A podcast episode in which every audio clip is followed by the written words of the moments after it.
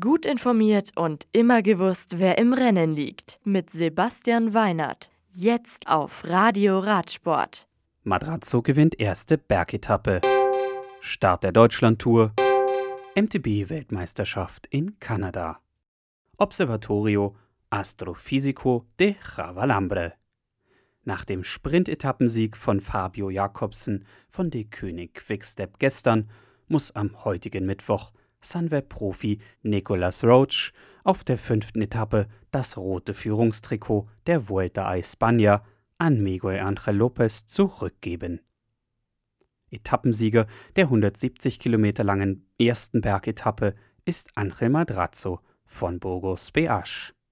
Sein Teamkollege Jetze Boll wird Zweiter, gefolgt von Cofidis-Fahrer José Herrada.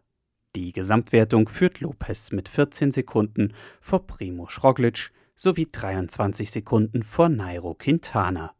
Als bester Deutscher wird Niklas Arndt auf Rang 72 geführt.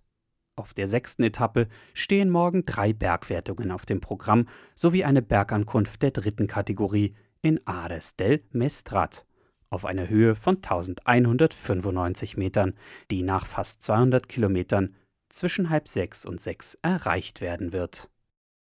Mount St. Anne.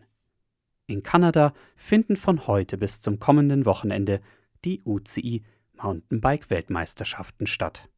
Beginnend mit dem Team Relay heute Abend finden die Finalläufe am kommenden Samstag und Sonntag statt. Wer den Trick gegen die Geo-Einschränkungen kennt, kann die Rennen auf uci.ch live anschauen.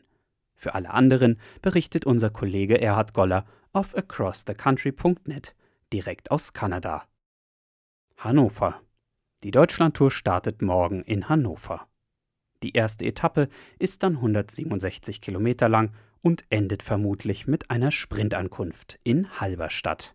Weiter geht es am Freitag mit der längsten, über 200 Kilometer langen Etappe von Marburg nach Göttingen. Das Profil wird dann wellig und anspruchsvoll sein.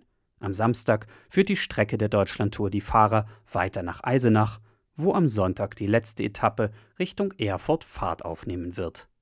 Insgesamt sind es 717,5 Kilometer, bis der Rundfahrtssieger feststeht. Und die ARD sowie das ZDF wollen das Spektakel live übertragen. Das Radio für Radsportfans. Im Web auf radioradsport.de